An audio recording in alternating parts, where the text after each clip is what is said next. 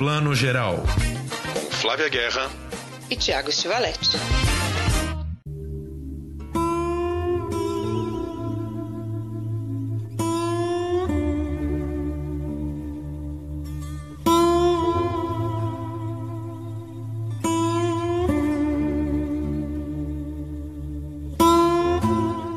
Bom dia, boa tarde, boa noite para você que está escutando Plano Geral, edição 27 indo longe aqui no nosso bate-papo de cinema. Hoje nós abrimos aqui com essa música linda, essa guitarra maravilhosa do Raikkoder, que é uma música inesquecível aí do clássico Paris, Texas, filme de Wim Wenders de 84, que é o nosso clássico da semana. Nós vamos falar dele daqui a pouco.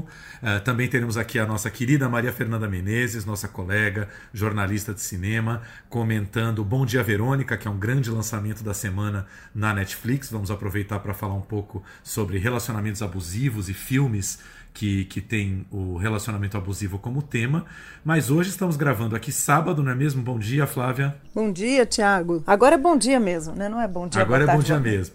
Pelo menos pra gente, não sei para quem escuta. É isso aí. E aí vamos abrir um pouco. Estamos gravando no sábado, porque acabou de rolar a coletiva da Mostra Internacional de Cinema de São Paulo, a nossa querida mostra, que começa agora no próximo 22 de outubro e anunciou hoje toda a sua seleção imensa, não é mesmo? São aí, número total que a gente pegou, é 198 filmes de 71 países. A gente não sabe nem por onde começar, né, Flávia? É isso aí, 30 desses são brasileiros, né? Eu acho que a gente pode começar pela surpresa que a gente teve com a ótima seleção desse ano. Claro, a mostra sempre tem uma ótima seleção, mas num ano de pandemia, né, todo mundo fala disso, todos os selecionadores, diretores de festival tiveram esse grande desafio e a Renata comentou que também teve esse receio e, no entanto, a gente vê aí que tem muita coisa boa. Vamos ouvir um pouquinho a Renata comentar sobre isso e sobre esse ano tão especial. Olha, eu acho assim, eu, eu fiquei com medo que muitos filmes guardam. Uh, uh, guardassem muitos filmes, mas as pessoas chegaram à conclusão que não, que os filmes desse ano são desse ano e que eles vão ser lançados da maneira que dá para ser lançado. E eu acho que a gente está com uma, uma, uma programação super bacana, super forte, melhor do que eu esperava. Eu acho que tá, temos títulos. E eu acho que esse ano que a gente não viajou, se alguém entrar na plataforma, vai falar assim: ah, eu quero ver todos os filmes de Cannes, eu quero ver todos os filmes de Sanders, eu quero ver os filmes de, uh, uh, de Berlim. Pode sentir que está viajando um pouquinho também. Interessante isso que a Renata fala, porque exatamente tem filmes que estão sendo guardados, principalmente os blockbusters. A gente já falou aqui outras vezes que o ano que vem vai ter um engavetamento né, de, de filmes, engarrafamento monstro.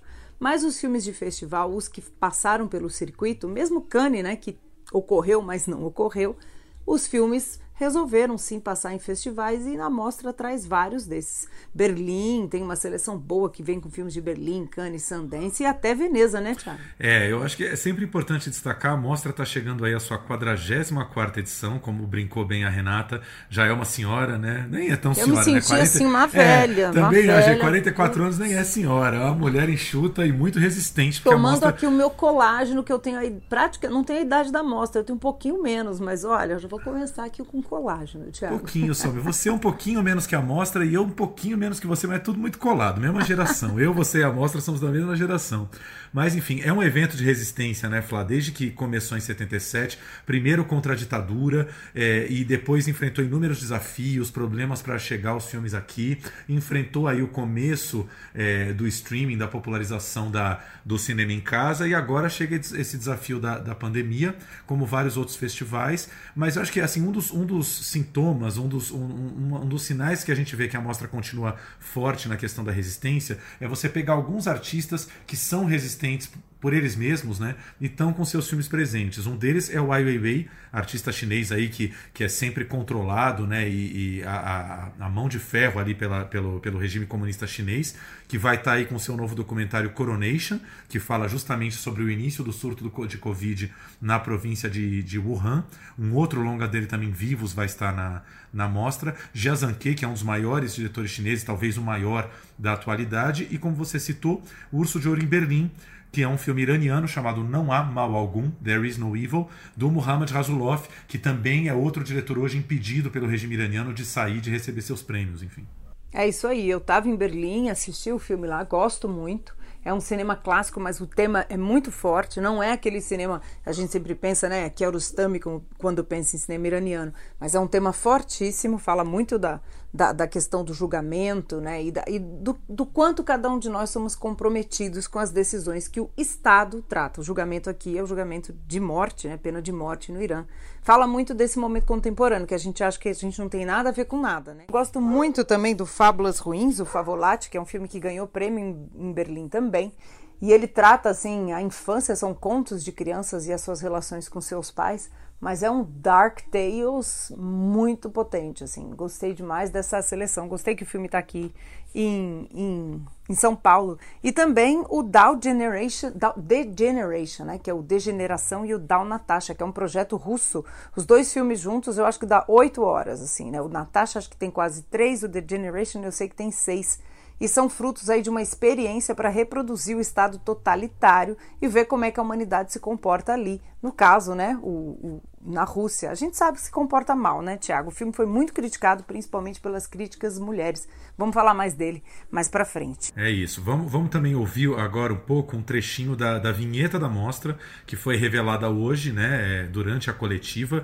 É, como já tinha sido divulgado, o pôster desse ano é uma foto feita pelo Jazanke, né, por esse grande cineasta chinês, que mostra um homem acendendo um incenso para o deus da literatura e da palavra escrita, né? Quer dizer, uma imagem que também evoca toda a resistência cultural que nós estamos tendo que ter este ano no mundo inteiro. E aí a mostra, como sempre, é feita através aí do, do projeto gráfico do Herbert Wheeler e um, e, uma, e um vídeo do Amir Admoni. Como estamos aqui no podcast, vamos só ouvir um trechinho aí da, da música da vinheta.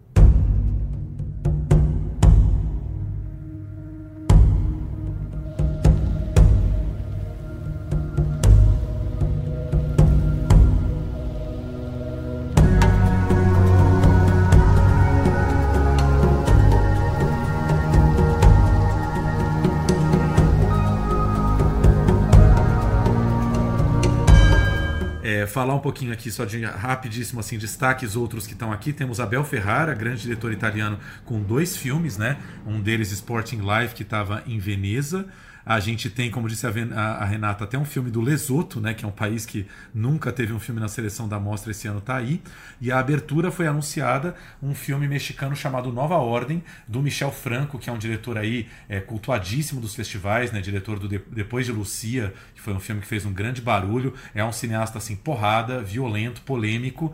E a Renata destacou que escolheu esse filme para é, porque é um filme que mostra justamente como a gente é, tá, tá avançando muito rapidamente na América Latina para a violência e para os regimes totalitários. É, então, Nova Ordem, esse novo filme do Michel Franco, que, como, como apontou a Renata, nós não vimos o filme ainda, mas é um filme que mostra essa escalada da, da violência dos regimes autoritários na América Latina, ou seja, tudo a ver com o Brasil, né?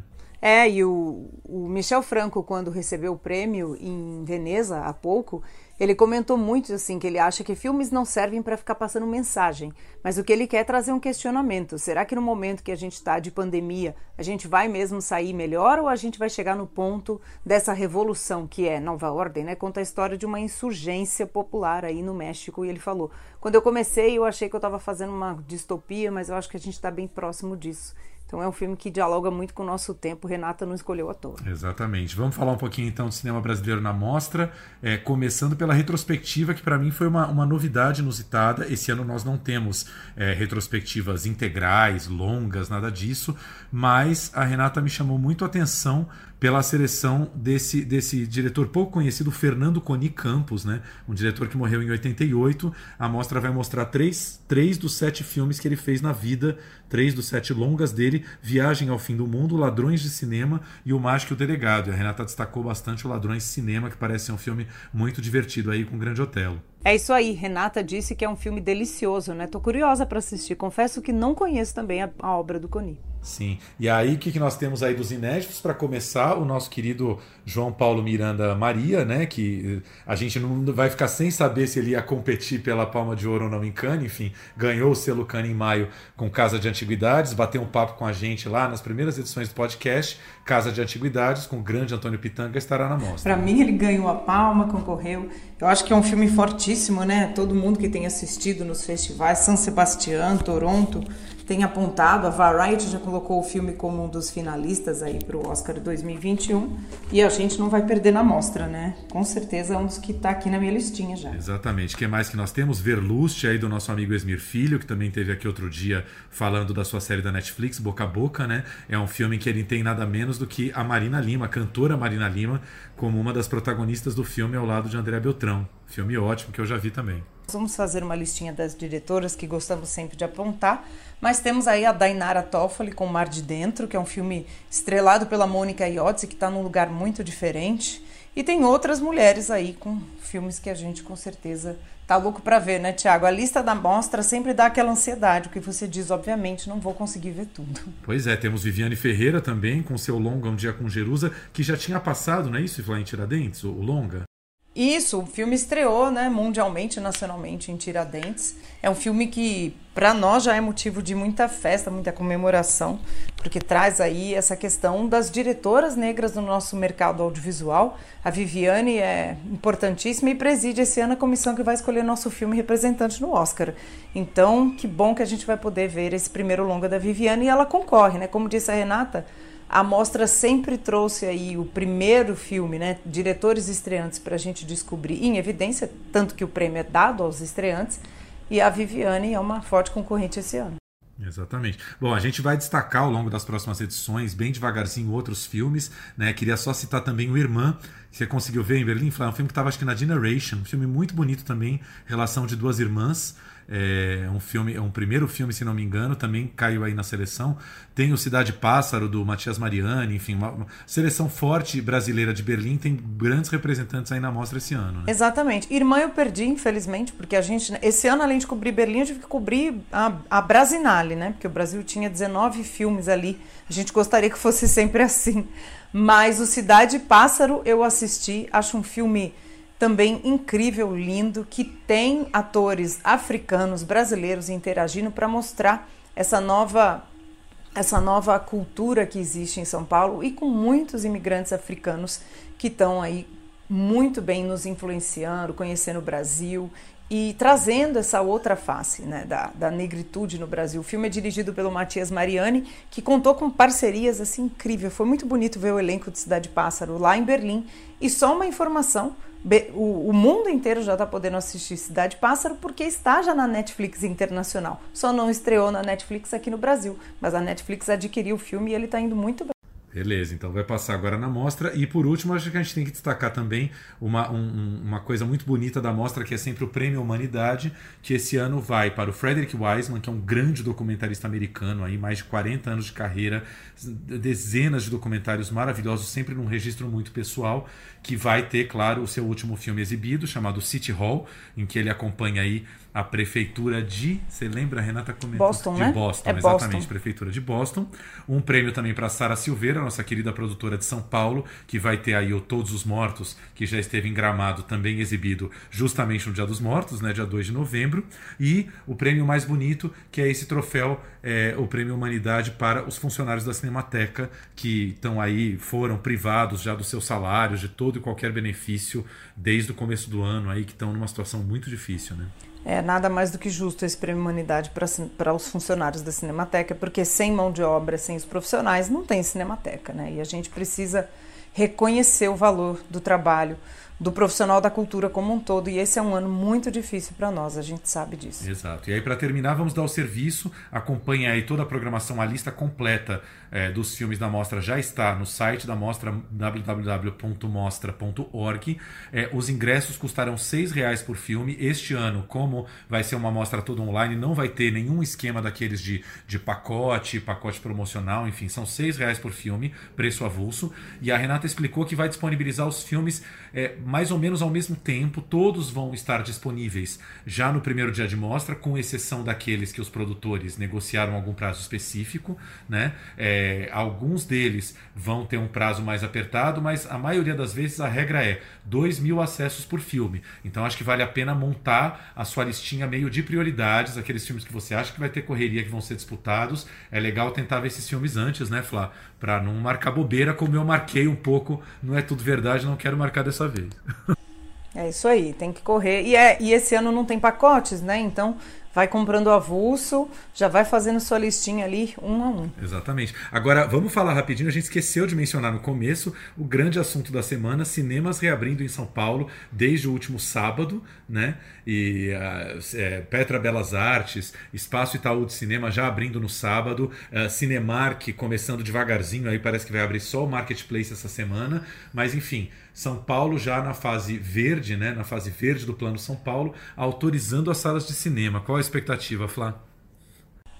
A expectativa eu acho que é vai, a gente vai reproduzir o comportamento que o mundo tem reproduzido, né? As pessoas vão voltar aos cinemas, mas não, obviamente, em massa. Uma porque né, 60% só da lotação está permitida. E acho que desse 60%, talvez chegue a 30% nesse começo. Eu vi que os cinemas, o Belas Artes, se eu não me engano, está dando desconto, né, meio entrada para para quem for na primeira semana, mas eu acho que a gente ainda está meio ressabiado, com toda razão, como a gente comentou aqui, se for assim uma sessão na terça às duas da tarde mais vazia, eu tô bem para ir. Se não, eu ainda não sei. Temos que temos que pensar bem nessa medida. Eu não sei se a gente já devia estar tá nessa fase. Ah, sim. É, pois é, estamos aí com essas regrinhas básicas, né? 60% de capacidade da sala, é, 8 horas no máximo por dia que os cinemas podem abrir. Temos a questão que já comentamos várias vezes aqui dos lançamentos, que ainda não temos grandes lançamentos, né? Então o Belas Artes está reabrindo com a, a, última versão aí do Apocalipse Now, o Espaço Taú também com alguns filmes pequenos. Eu acho que enquanto a gente não tiver filmes fortes, não vai ter uma volta grande, mas enfim, também entendemos que os cinemas, enquanto negócio, comércio, estão querendo fazer essa abertura um pouco em caráter experimental nas primeiras semanas. Eu acho que isso também é importante para não abrir de cara com um grande lançamento. Né? É isso aí, para fazer esse experimento e voltando devagar, com cuidado, medidas de segurança, né? Respeitando todo mundo, porque ainda estamos em pandemia. E agora a gente recebe aqui a nossa amiga, jornalista querida, ela que participou, se eu não me engano, da nossa segunda edição, dando uma dica que eu nunca esqueço, foi o, o documentário maravilhoso da Aretha Franklin, um dos melhores filmes que eu vi na quarentena, e está aqui de volta para conversar com a gente, Maria Fernanda Menezes. Tudo bem, meu amor? Oi, gente, tudo bom? Flávia, Thiago, prazer gigante estar aqui de novo com vocês. Bom demais. Maria Fernanda Menezes, mais conhecida como Mafê. Exatamente. Mafê acabou de fazer a divulgação do Festival É Tudo Verdades, maior festival de documentários do país, junto com a Paty Rabelo. Como é que foi esse trabalho enlouquecido? Menino, foi muito corrido, muito intenso, como todo festival, porém uma seleção assim primorosa de documentários esse ano, dos mais variados temas, de temas muito urgentes e muito é, atuais. Foi muito bom, muito bom mesmo. É verdade. Essa, essa, essa edição foi incrível, é, com muita coisa boa. Bom que foi online, que deu para bastante gente assistir no Brasil inteiro. Quer dizer, não bom que foi só online, né, gente? Bom que foi também online. O ano que vem a gente quer um híbrido aí entre presencial e online, porque a gente quer ver os filmões no cinema. Pois é, eu consegui só na repescagem ver o Collective, que foi o, o vencedor aí do, do prêmio de melhor documentário estrangeiro, que é um documentário, enfim, vamos falar um pouquinho rápido, porque ele não está mais acessível, mas só a história vale a pena ser conhecida, né? Uma tragédia que aconteceu na Romênia, em Bucareste, em 2015, muito parecida com a nossa Boate Kiss, né? Uma balada, uma discoteca ali, uma boate que pegou fogo e tiveram aí várias pessoas mortas e depois outros feridos gravemente de queimadura, e isso levou à descoberta de um novo escândalo, que era um escândalo de, desinfe de desinfetantes na rede pública de saúde, né? Desinfetantes que eram adulterados, diluídos. Quando você acha que não pode piorar, Exatamente. piora substancialmente. Pois é, vou falar. É, os desinfetantes eram todos diluídos, quase 90 e tantos por cento em todos os hospitais. É surreal. É uma coisa cruel. Um escândalo tipicamente brasileiro, meio chocante a gente vê que também acontece idêntico no leste europeu, né? Exato, acontece idêntico em vários países do mundo, né? Isso que eu acho que deixa a gente mais chocado e, e a gente nem para para pensar o quanto a gente pode estar sendo exposto, né? Quando pode estar eh, sem, sem, sem estar estando né, incautos. O filme é estarrecedor, eu acho que a realização é incrível.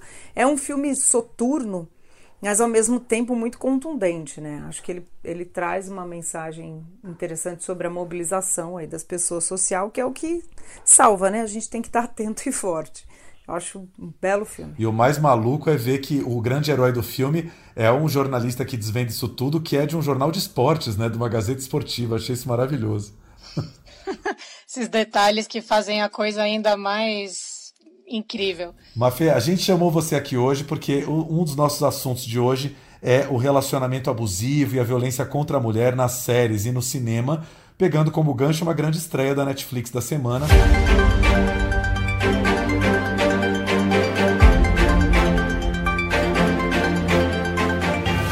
A série Bom Dia Verônica, que está muito comentada, né? Uma série aí estrelada por Taina Miller, tem também aí do Moscovis e Camila Morgado em, em grandes papéis. Camila Morgado é a grande representante aí da violência contra a mulher dentro dessa série.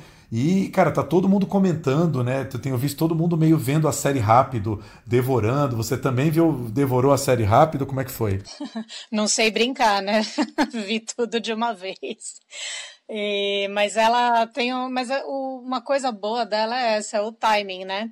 É, apesar de o primeiro episódio ter me pego um pouco assim em vários aspectos até mais técnicos do que da história, é, depois do segundo episódio ela vai num ritmo excelente.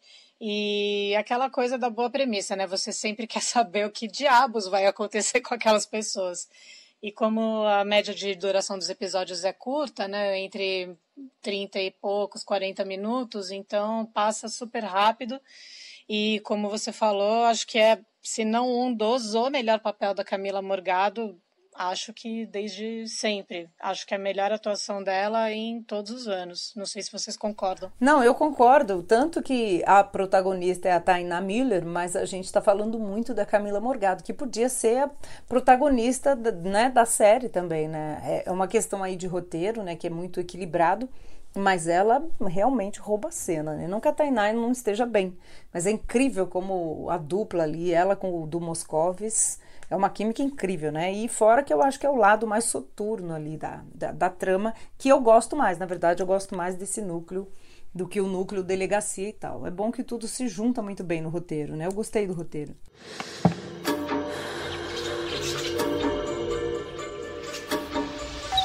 Oi, eu sou Verônica Torres. Delegacia de homicídios. Deve ter botado alguma coisa no bebê. E é um hábito seu sair com homens que você conhece na internet. Não tô acreditando você vai simplesmente taxar a mulher de louca e engavetar. É, eu concordo que a Mafê falou. O primeiro episódio, ele é um pouquinho problemático, que é meio estranho, né? Porque, em geral, essas séries capricham muito no primeiro episódio para te pegar. E esse é, é, é estranho. O, o, os diálogos na delegacia é, especialmente no primeiro episódio, são ruins, né? Você fala, hum, essa série não vai pegar. Se você dá uma chance ali pro segundo episódio, é, é uma série campeã de ganchos, né? Você vai enganchando um episódio no outro que você não quer parar, assim.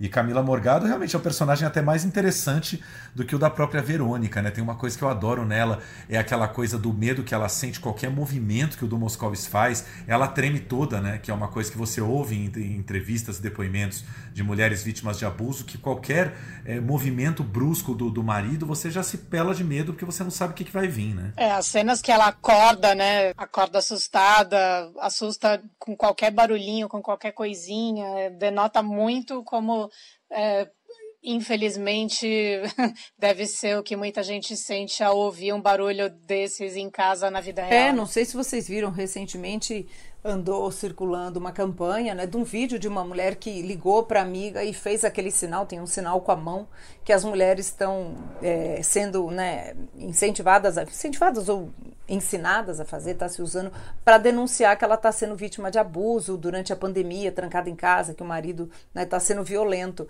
E, e, aí eu vi um vídeo real desse, né, de fato aconteceu, a mulher está tão assustada e ela tem tanto medo quanto a personagem da Camila. Então, realmente é, tem toda uma pesquisa, obviamente, e realmente é assim que acontece, né? Isso é um pesadelo viver nessa situação. Nossa, nem me fala. E sobre a Tainá, até queria comentar que tem momentos dela e ângulos dela que lembrou muito a Nomi Rapace no Millennium, na trilogia original, né? Não na, nas refilmagens.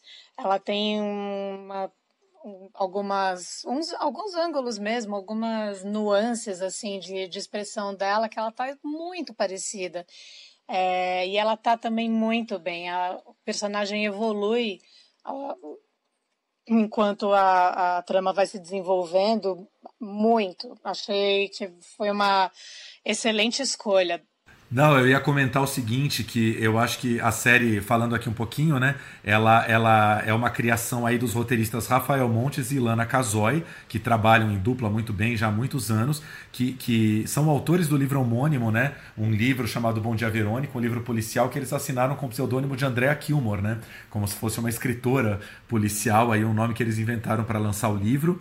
É, o nosso amigo Fernando Oliveira, o Fefito, publicou no UOL uma matéria muito legal, ele leu o livro e ele fez a comparação comparação do livro com a série, eh, as mudanças que foram feitas. E uma das coisas que me chamou a atenção é que o livro tem, inclusive, um caso de necrofilia que eles deram uma boa atenuada para a série, né? Você vê que né, a, a, série é pesada e ainda assim ela foi um pouquinho atenuada em relação ao pesado do livro, né? Olha que loucura. É, mas eu acho muito bom que a gente esteja produzindo séries assim no Brasil. Essa é a primeira aposta da Netflix nesse gênero, né? Que é bem bom de ver que a Netflix está apostando e diversificando o catálogo para séries brasileiras. Então, essas séries são um sucesso no Brasil, né? Tem, tem canais de TV que só passam séries assim, que nem chegam perto de ser tão boas, porque elas ficam muito naquela coisa repetitiva, né? De série que, que os casos meio se repetem, só muda ingredientes aqui e ali.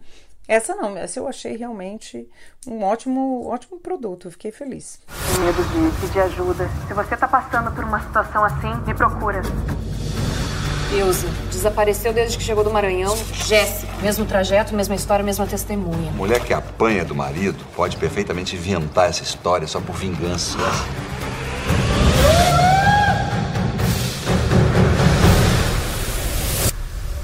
Não dá mais pra voltar atrás. Só sei que agora eu vou ter que ir a fundo nessa história.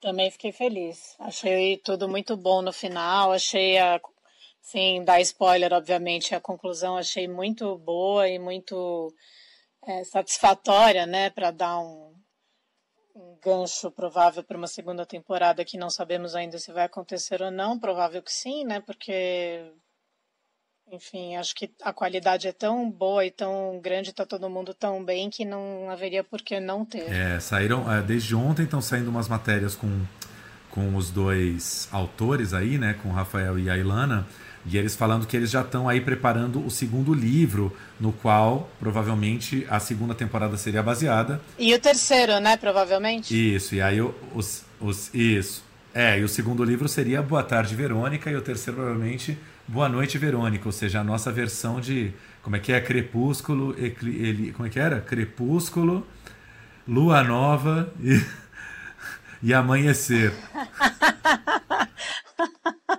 É. Agora, um negócio que eu achei muito interessante, que também é uma coisa que é recorrente quando você ouve esse depo esses depoimentos de vítimas de, de abuso, né, de marido, de namorado, é a questão da culpa, né, que todo mundo fala, ah, por que, que não denunciou antes, por que, que não falou antes, e o quanto as mulheres introjetam essa culpa, é, o personagem da Camila Morgado introjeta essa culpa desde o início, e sem dar nenhum spoiler, mas até o final, em algum momento o personagem do Moscovis vai falar é culpa sua, né? Quer dizer, é, o quanto os homens automaticamente é, é, elaboram de jogar é, essa coisa de jogar culpa para cima das mulheres, está altamente introjetado na nossa sociedade, né? A culpa é da mulher. E também misturada com uma boa dose de medo aí, né? Porque meu Deus do céu, que medo desse homem.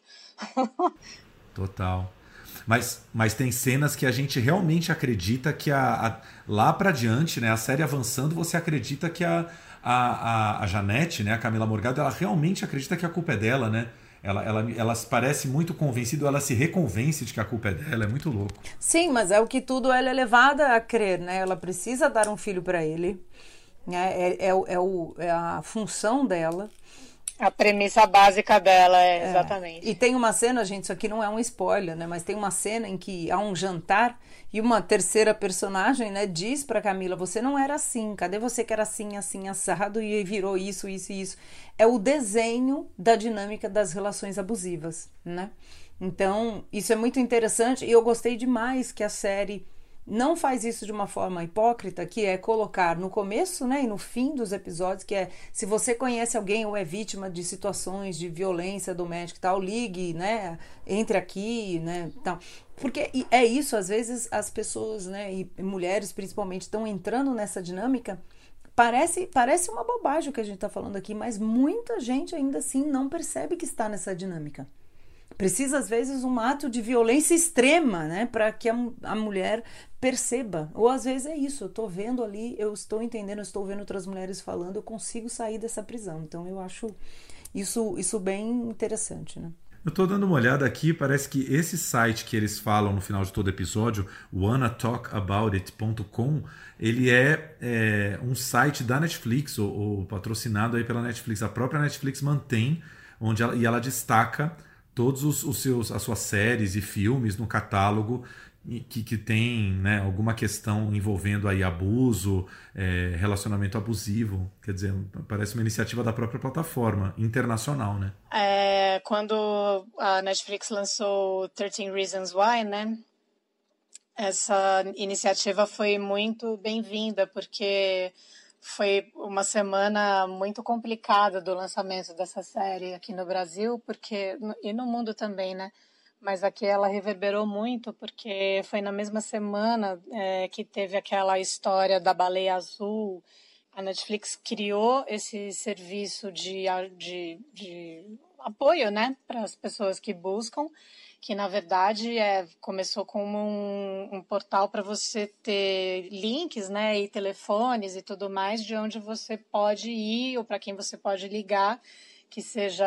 É, uma associação médica, ou uma associação governamental, ou um, um, uma associação oficial que cuide do assunto para você ter essa, esse atendimento da forma mais rápida possível. Muito legal. Agora, saindo um pouco da série, voltando um pouco no tempo, vamos lembrar aqui alguns filmes é, marcantes aí das últimas, dos últimos, das últimas décadas, né? falar os últimos anos, né? De filmes bem antigos que já tratam de relacionamento abusivo. A Flávia lembrou a gente conversando essa semana de um dos, dos grandes clássicos aí da nossa é, adolescência, que é o Dormindo com o Inimigo, né, gente, com a Julia Roberts, um filme que ela fez logo depois de Uma Linda Mulher, né? Uma Linda Mulher é de 90, Dormindo com o Inimigo de 91, e que tem uma coisa que eu acho assim um, um, um, recurso de roteiro maravilhoso, né? Ela, ela arquiteta toda aquela fuga, né? Da casa dela, o marido abusivo, ela consegue aquela fuga espetacular pelo mar, né? Ela, ela, ela é tida como morta, né? No mar, né? Ela morreu afogada teoricamente. Tá tudo certo, ela escapou, só que aí o marido descobre a aliança dentro da privada, né? Ela jogou a aliança dentro da privada e deixou essa pista para trás. Vocês lembram disso? É muito maravilhoso. É quase um filme de horror, né? E é isso que a gente está dizendo aqui, são filmes de horror, né? Esses, esses filmes de, né, de, de abuso, né? E eu gosto muito desse filme porque acho que foi um dos primeiros que eu vi. Olha que ele é de 91, né? Que, que me deixou muito chocada. Dá medo, exatamente. É um, é um horror. Consigo olhar para a cara do, do personagem do marido. Que é um negócio que me dá arrepio ruim, sabe? Exatamente. E eu acho que, assim, a gente está falando aqui de clássicos, né? nesse sentido, para você ver como o assunto é sério. A gente tá falando de entretenimento cinema, mas olha o tanto, tem uma série de filmes sobre isso, é quase uma prateleira, né, na, na, nossa mente, que a gente pode falar aqui de Acusados, né, Handmaid's Tale, Um Céu de Estrelas, que é brasileiro, né, tem O Silêncio das Inocentes, que é um documentário que fala muito bem dessa questão, que tem até entrevista da Maria da Penha, né, que inspirou essa lei tão importante, que é a Maria da Penha. Thelma Louise, ó, a gente tá falando só dos óbvios, se a gente fizer aí né? É, Silêncio das Inocentes, é um documentário muito, muito bom. O Grandes Olhos também, né? Com o, que é sobre a história do, do Walter e da Margaret King, que foi famoso, né? No fim dos anos 50 e começo dos 60, porque ele dizia para todo mundo que pintava, né? Os retratos de crianças e mulheres com olhos grandes e fazia um baita sucesso. Mas quem pintava, na verdade, era ela, né? Uma história muito muito real e de muito abuso. E ele convence a mulher, né? É, dessa forma, ele fala: Olha, você é super talentosa, nós juntos somos um casal maravilhoso. Pinta os quadros e deixa comigo que eu vou falar que é tudo meu e você vai ver só que beleza. Ô Mafei, você estava comentando de um filme, de um filme da, da Nicole Kidman com o Colin Firth, né? É, ele é um pouco mais escondido, eu estava até procurando ele aqui, chama é, Antes de Dormir, de 2014 mesmo. Eu, eu tinha falado do 2013 errado, mas é 2014. É, ela acorda um dia, né, sem lembrar de muita coisa que aconteceu nos últimos 20 anos da vida dela, porque ela sofreu um acidente. E o, o, Colin Firth é o marido dela e tem a tarefa de começar a relembrar, né, os fatos da vida dela e tal. E ele começa a fazer um mural de fotos e tudo mais. Mas aos poucos ela vai meio lembrando que ele não está falando assim muito a verdade para ela. então, é uma boa metáfora assim sobre a gente acreditar que as coisas aconteceram e não aconteceram nada, né, com a gente. É, ou então fazer o que a gente chama a... de gaslighting, né, Mafê? Tipo, mas não foi bem assim, você que é a louca isso. que está entendendo errado, né? Tipo, você não está vendo muito bem. É, né? é isso, exatamente. E ele fala isso para ela no filme, né? Ele fala: "Não, você não acredita em mim? Pô, eu tô aqui, tô te ajudando. você esqueceu de tudo, eu tô aqui para te ajudar", né? E é uma das, um dos diálogos que você acaba ouvindo nesses casos que, né, sempre leva a crer que a culpada é a mulher, né? No, no é interessante o que a gente está falando aqui de que a Mafê trouxe um filme que é um pouco mais sutil, porque tem, tem além de tudo, né, tem um, um grande espectro, né? Tem das violências mais sutis, como eu lembrei agora da a esposa, né, o The Wife que deu o Oscar para Glenn Close, que é uma esposa que fica apagada a vida inteira, né, da, da obra que ela produz isso também é violência, né? Você desmerecer esse trabalho da mulher até casos absurdos, como Os Acusados, que eu lembro quando eu assisti Os Acusados, mais um dos filmes que eu vi na televisão em horário que eu não devia, porque eu lembro que eu era bem jovem ainda, que é de 88, né? Meus pais iam dormir e quem nunca, né, fica vendo filme, né, de madrugada no horário que não deve. Mas os acusados. Todos os filmes né, que a gente viu não podia ter visto muito, na verdade, né? né? Mas os acusados, assim, claro que eu me choquei, acho que eu devo ter visto no começo dos anos 90, porque o filme é de 88. Mas ele é um filme que chocou dos adultos da época. E, a, e choca ainda, uma das cenas, e eu estava lendo essa semana, porque a gente queria falar desse tema. O, a equipe toda do filme é, ficou muito chocada, e esse é um projeto que as produtoras brigaram muito para que ele existisse, porque todo mundo tinha medo desse tema, principalmente que é baseado numa história real, né? Aqui dando a sinopse, a história do estupro coletivo da Cherry Araújo, que tinha 21 anos, né? Em, ela era de Massachusetts, essa palavra eu jamais vou conseguir dizer digitar, Massachusetts. E quem viveu né, a, a, o papel da Cheryl no cinema foi a Judy Foster. E tem a Kelly McGillis também, que eu adoro. Então, é um filme dirigido por um diretor, né, um homem, o Jonathan Kaplan, mas foi muito corajoso, né? Porque tem um estupro coletivo público, né? Jodie Foster ganhou o Oscar de melhor atriz por esse filme.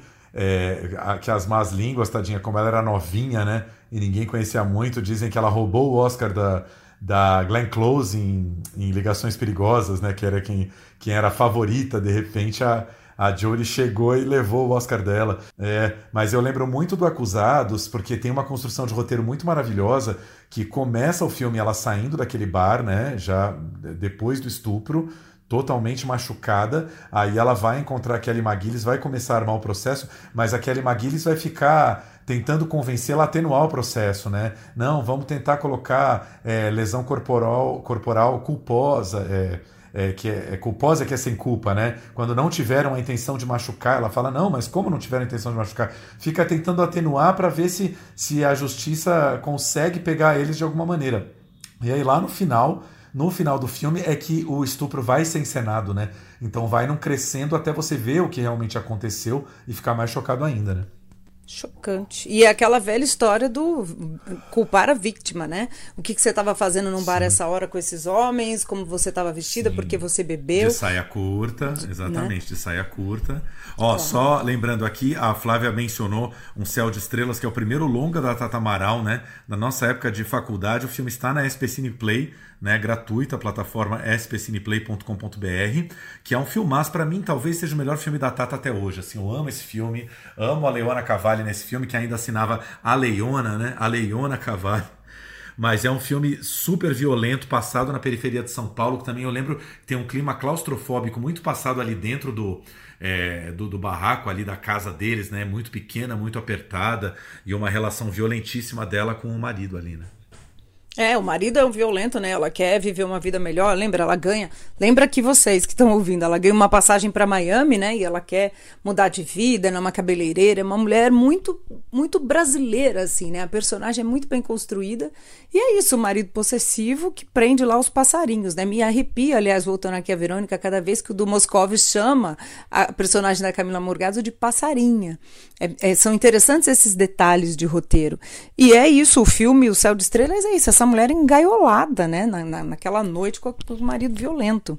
Então, é um filmaço brasileiro também, dirigido por uma mulher, a Tata, que é uma ótima diretora. Eu acho que é, os homens, né, até os anos 90, isso desenha muito o movimento do cinema, né? Dirigiam mais os filmes muito mais, e esses temas também caíam na mão dos homens, mas hoje a gente vê filmes também, obviamente, com esse tema das mulheres dirigindo. E um aqui, gente, que todo mundo dá o crédito para o homem, mas a roteirista, eu, nossa, eu ajoelho para ela, é o Thelma Louise, né?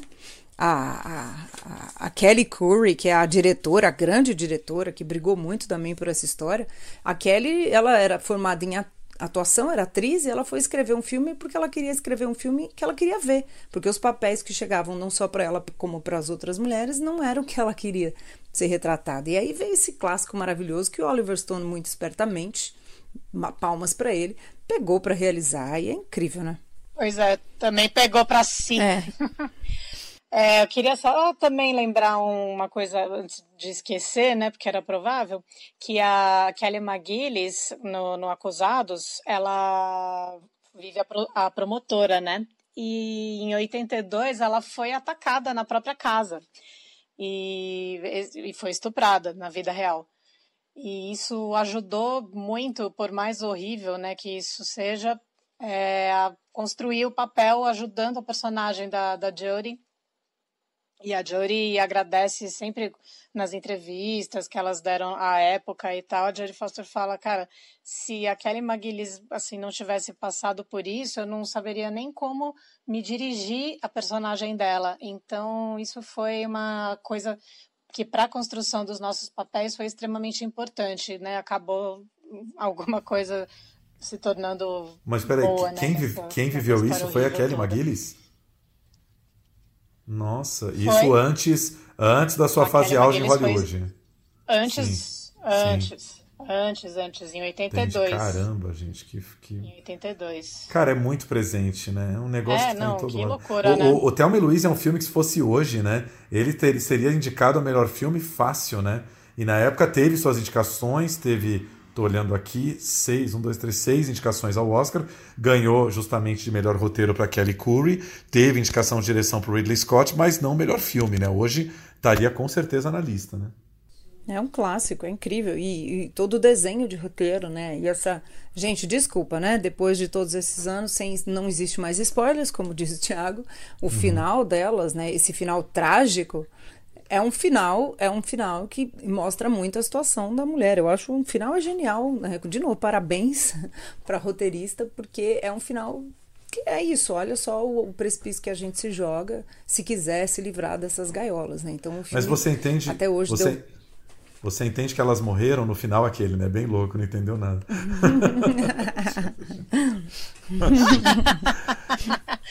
Nada, menino. O carro era tão bom, a carroceria era ótima. Imagina, né? É, é, aquela coisa. Elas saíram é, só rolando. Poderia ter acontecido caso quisessem uma sequência, né? Em Hollywood não seria problema nenhum para fazer uma sequência, botar essas duas vivas aí, mas né, acabou não rolando. É, Talvez hoje viesse com esse tipo de final para ter sequência, que nós estamos na era da, da sequência, mas nesse caso, ainda bem que em 92 ainda não tinha. É. Agora, né?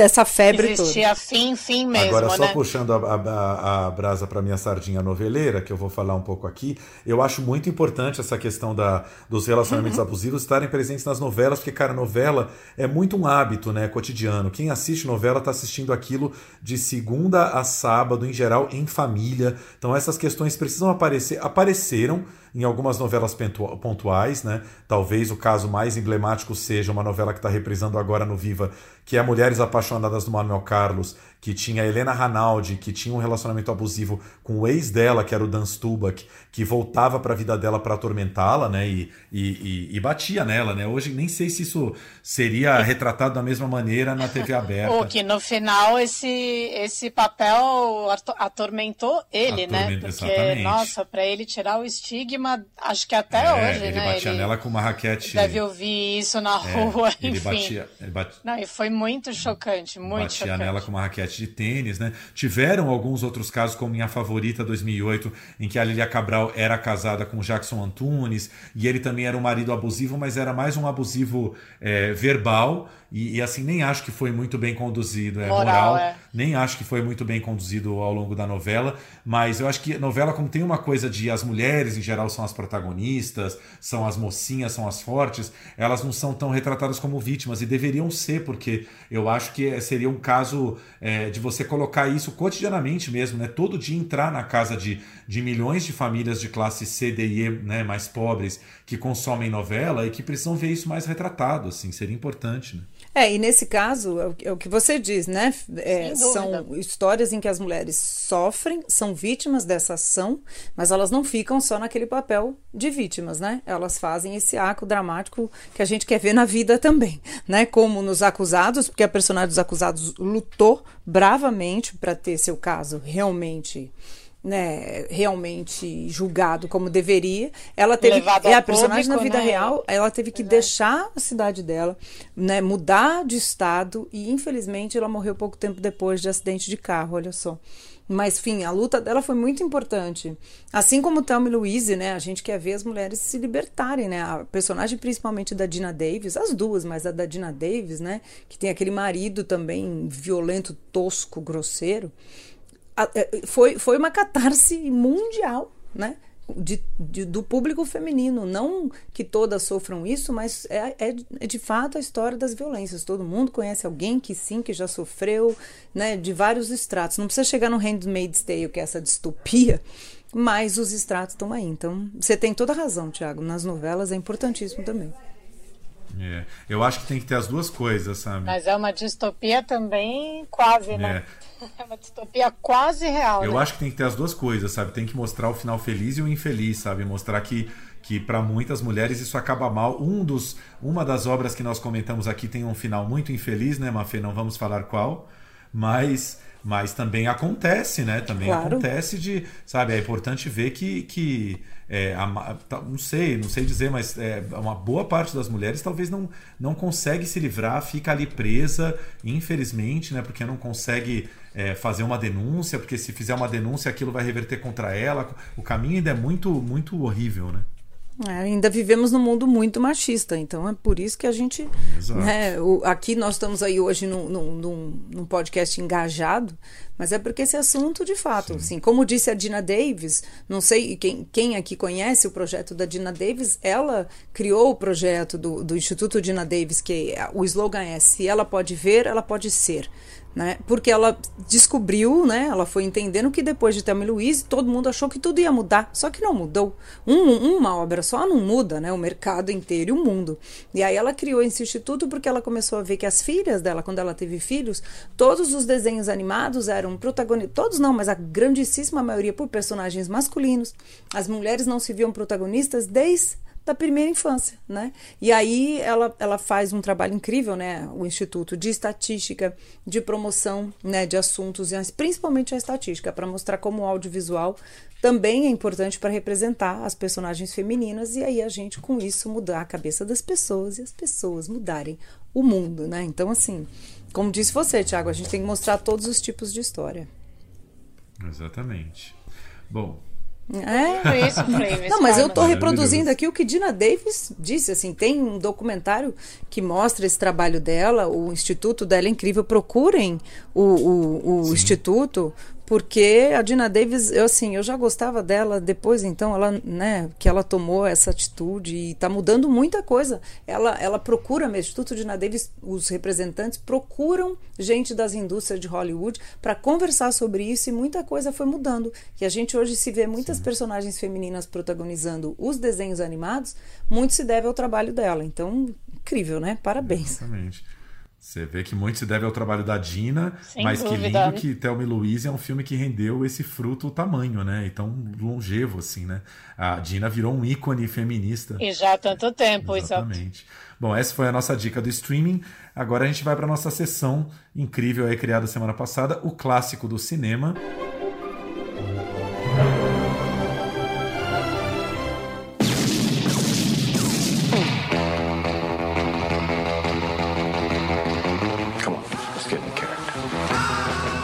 The blame on Maine, boy. Put the blame on Maine.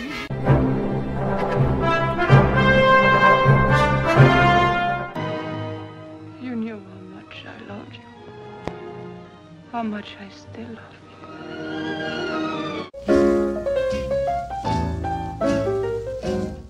É, esta semana com um clássico de Wim Wenders, Paris, Texas, um filme de 1984, que está disponível lá na plataforma do Belas Artes à la carte, junto com vários outros filmes de Wim Wenders. Né? O Belas fez aí uma, uma retrospectiva inteira de Wim Wenders, né? tem um catálogo imenso aí de filmes dele.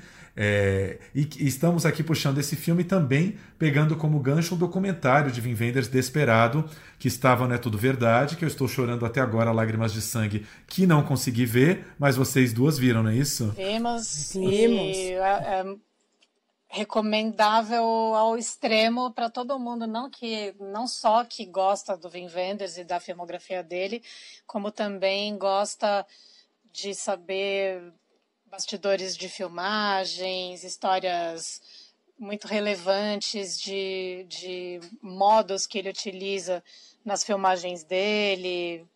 Né, Flaves, tem muito de história do cinema ali dentro em, em pouco tempo até, né? Eu assistiria cinco horas daquilo tranquilamente. Eu também, eu só fico chateada assim que ele ainda não tá num streaming, porque eu veria e reveria vários trechos, porque tem várias lições de cinema ali, né, Mafê? Tem um momento que eu gosto muito quando a mulher do Vin Vendas, né, fala que ele é um gênio criativo, né? E aí ele admite, ela não, ela não consegue acompanhar o ritmo dele, ele diz: "Eu confesso, eu sou workaholic", né? E é um, quando o cara é workaholic no cinema, você acha isso maravilhoso, porque ele fica criando filmes o tempo inteiro, mas é trabalho, entende? Né? E, e, isso é muito interessante, porque você humaniza. Fala, né? é, é maravilhoso. Pois é, além de humanizar, ela tem uma outra fala que é muito boa dela também, que diz: Olha, eu acho ele um maravilhoso diretor de documentários, porque ele pega a câmera, vai rodando, faz o documentário, a coisa aconteceu, ele gravou, ele filmou, tá tudo certo. Agora, quando ele vai fazer ficção, menina do céu, que homem chato. É, porque aí vem, aí vem o perfeccionismo, né? Maravilhoso. Exatamente. Pois é. Agora, voltando ao Paris, Texas, que vocês estão aí falando desse filme que eu já não posso mais ver e também ninguém mais pode, né? Aqueles, tá, tá, tá, tá, tá não, mas ele deve vida, chegar no streaming, deve chegar. A gente está aqui fazendo a campanha. Deve ir logo, porque ele é muito bom. Ele é muito bom. Ele vai passar em Cannes, né, agora, no, no... dentre o, o Cannes Classics, se não me engano. Isso aí, porque ele estava na Cannes Classics. Na semana que vem. Mas voltando ao Paris, Texas, que é um filme de 84 e que todo mundo que todo mundo que não viu o filme fica achando que o filme se passa talvez aí entre Paris na França e o Texas, mas não. Paris é uma cidade dentro do Texas que nem aparece no filme, né? Mas conta a história aí desse desse desse homem meio andarilho, né? O, o, o Travis que tá começa o filme ele tá andando parece que um pouco sem memória um pouco catatônico ali vagando pelas paisagens áridas do Texas até que uh, o, o, irmão vai atrás dele para buscá-lo de volta e levá-lo para a casa dele em Los Angeles onde o espera o filho né? Quer dizer você entende que ele abandonou um filho muito pequenininho ali um menino lindo aliás né? um dos melhores atores mirins da história do cinema. Lindo! Lindo de tudo Nossa, ele é lindo e bom, bom ator, excelente ator, o moleque é incrível de bom. Exato. E aí é, nós vamos entender que houve uma cisão nessa família, a mãe né, tá, tá sumida, né, é, ninguém mais sabe onde ela está, até que esse pai resolve é, catar o menino. Na verdade, o menino é, se voluntaria para ir junto com ele, né? Eu quero ir atrás da minha mãe, e vão atrás da mãe em Houston, né, capital do, capital do Texas, é, tentar, tentar encontrar onde essa mãe está e, e promover aí um lindo reencontro de família. Mas, enfim, Flávia Guerra, esse filme envelheceu bem ou não envelheceu? Eu acho que envelheceu. É um clássico que eu revi essa semana para a gente conversar sobre ele aqui ele foi filmado como um clássico, né? Tem filmes que nascem clássicos. Esse aí, eu acho que quando eles acabaram de dizer, olha, a gente está na lata, temos um corte, ele já era clássico. Pelo, pelo, pelo, ele é um filme sobre uma grande tragédia familiar, como você disse, né? Mais uma vez, aliás, a gente tem essa correspondência da violência sim, doméstica. Sim né? Mas, né? Mas ele humaniza o personagem. Eu gosto demais disso, assim, né? O Harry Dean Stanton, acho que é o melhor filme dele, acho que é o melhor papel dele. Ele é esse cara, né, amargurado que tem esse trauma e a gente quer saber o que, que, é. O roteiro é muito competente, né? Porque não é uma, um dispositivo de who done it, né? Quem fez, o que, que foi. Não, a gente quer saber e vai entendendo a humanidade do personagem e sabe que é um processo, né, dele. Então a gente entende e ele entende também onde é que ele era. Eu tava, sei lá, um maluco ali, Eu né? tava pensando justamente isso ontem, vendo o filme, é, o como a gente, sem querer, fez um gancho, porque assim, a gente vai entender que a separação deles tem a ver com relacionamento abusivo, né? Ele, ele, o Travis, o personagem do Travis era muito mais velho que a Natasha Kinski, tinha muito ciúme dela, né? Havia uma relação possessiva ali se desenhando que foi degringolando, né, Mafê? Tem um pouco isso. Tem muito isso, né, na verdade. E, e a forma com a qual a gente acaba descobrindo isso é muito lá para frente do filme, né? E eu gosto do, do, decorrer dele inteiro, porque até a forma que o Wim Wenders vai construindo essa revelação, né, que era essa, esse abuso, né, entre aspas, que a gente acaba sabendo dele mais para frente, ele vai passando numa teia de detalhes, assim, técnicos e, e de, do roteiro, que é muito sensacional. Como disse a, a Flávia, é assim absurdamente bem construído, bem amarrado. Ele usa é, psicologia das cores, ele usa detalhes de objetos, de produção, de fala, de olhar. É, é, são uma coisa tão complexa e é tão simples e, nossa, eu amo esse filme. Eu estou muito feliz que a gente está falando dele, na verdade, porque ele é muito maravilhoso. Tudo nele é bom, né? A trilha é boa, a fotografia é boa, a construção é boa, os personagens são bons, os atores são bons. Tudo é bom, eu acho. How's it going? I want to find her too. I knew these people. They were in love with each other. She's leaving the was kind of raggedy and wild. She was very beautiful, you know? And he, he loved her more than he ever felt possible. É. Agora, eu queria lembrar uma coisa é, que o Inácio Araújo escreveu na Folha, na resenha do filme que vocês estavam comentando aqui, do Desperado, do documentário, em que ele, ele fala um negócio que para mim resumiu muito a, a, a, obra do Vin Wenders. Ele coloca a questão, né? Por que, que Vin Wenders depois aí desse auge com o Paris, Texas e o Asas do Desejo, nunca mais foi o mesmo, né? Tipo, os filmes dele já ali do final dos 90, 2000, do anos 2010, já não tem a mesma vibração, né? Ele é um cara tão querido, mas nenhum filme atingiu esse impacto. E ele arrisca a hipótese de que até o começo dos anos 90 ali, né? A gente pega Paris, Texas é de 84, acho que Asas do Desejo é logo depois, né? 85, 86. O cinema não era tão planejado, né? Tão pragmático. E a partir, partir ali do, do, dos anos 90, é, tudo que é ficção, os projetos têm que estar muito bem definidos, muito bem desenhados, não tem espaço para o imprevisto. E que talvez por isso depois dessa fase, o Wenders ele, ele continuou brilhando muito mais nos documentários do que nas ficções, né? Ele fez documentários que a gente ama até hoje, porque o documentário tem o, impre, o imprevisto, aquilo que ele gosta de trabalhar. E a ficção ficou uma coisa um pouco mais caretona, talvez, né? Esse, isso tá bem explicado nesse filme que você não viu, viu, Thiago? Enchendo o saco aqui do Thiago. abuso, é. o abuso. Filhas da mãe, é. filhas da mãe.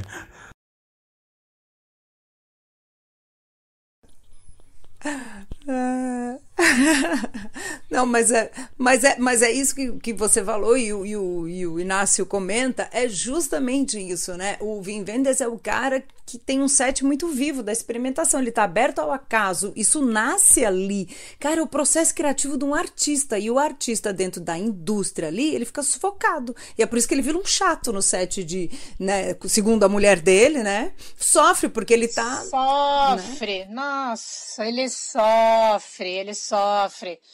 E os produtores americanos sofriam mais ainda, né? O, o Coppola fala no documentário, ele fala, é, uma, teve um dia que meu filho me chamou, estava tudo super tranquilo, ele estava ali já terminando a filmagem do, do filme, não do, do Paris, Texas, né? Do filme anterior. E ele falou assim, exatamente, ele falou assim, pai, é, dá uma chegada lá no set, porque acho que mudaram algumas coisas. Cara, ele mudou todo o filme, todo. Só tinha ele e um ator, né, de original. O resto, a equipe mudou, o elenco mudou, o roteiro mudou, tudo mudou, tudo. Então, é, assim... É, e são dois é choques de mundo, né? Exato, é o mundo do roteiro. Não tinha tinha nem storyboard, né? O Paris, Texas também. Ele saiu fazendo. Vai, vamos lá, 3, 2, 1, rodando. É, e é por isso que a gente admite aqui que isso também está bem especificado, que muito se deve ao Rob Müller, né? Que é o diretor de fotografia alemão, porque é um filme desenhado por esses dois gênios, né? E realmente a fotografia é um desenho maravilhoso de como a fotografia está a serviço do estado emocional dos personagens, né?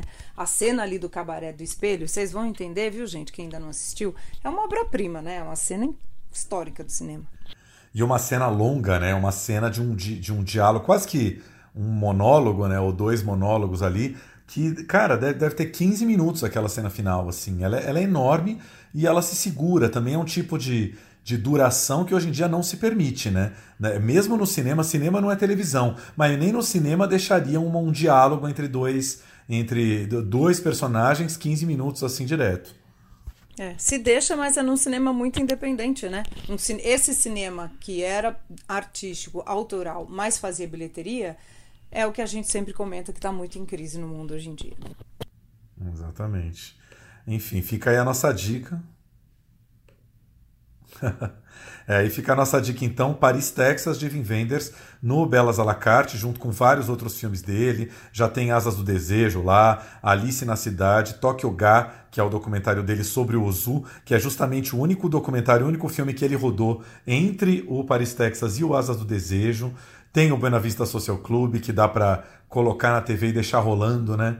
Como se fosse um show, você não precisa nem parar para assistir, você pode só ficar ficar é, curtindo ali a música do filme e alguns filmes da fase alemã dele que eu confesso que acho um pouquinho mais chatinhos, mas estão todos lá para ver, né? O Amigo Americano, o Movimento em Falso, Alice nas Cidades, tá? É um catálogo grande ali. E só colocando Rapidamente, o menininho lindo, maravilhoso que faz o Hunter, filho de, do Harry Dean Stanton e da Natasha Kinski, chama-se Hunter. Chama-se Hunter, e eu descobri hoje, pesquisando sobre o filme, ele é filho da Karen Black, que é uma grande atriz dos anos 70, que era casada com o produtor aí, que, que, que é o pai do menino, né? A Karen Black fez filmes de Robert Altman, era uma super atriz dos anos 70. Nunca imaginei que esse menino fosse filho da Karen Black. Só o último recadinho aqui que eu comentei. O filme que mostra todo o trabalho da Dina Davis chama Mulheres em Hollywood é Hora da Mudança. Tá na Telecine, aliás, no Telecine, e ela é uma das produtoras, então procurem lá. E tem outro brasileiro que eu adoro que se chama Precisamos Falar sobre o Assédio, que é um filme muito importante também, rodou muitos festivais aí e a gente pode assistir online. Então fiquem de olho, porque é um projeto online, precisamos falar do assédio.com. Filmaço bem necessário pra gente. É isso, beijo para vocês. Boa noite, Tiago. Boa noite, bom dia, boa tarde. Beijo para todos, até semana que vem. Muito obrigada por me receberem aqui, por me deixarem tagarelar sobre cinema e séries, que é sempre uma delícia, ainda mais com vocês dois. Um beijo, tchau, tchau. Ah, ah!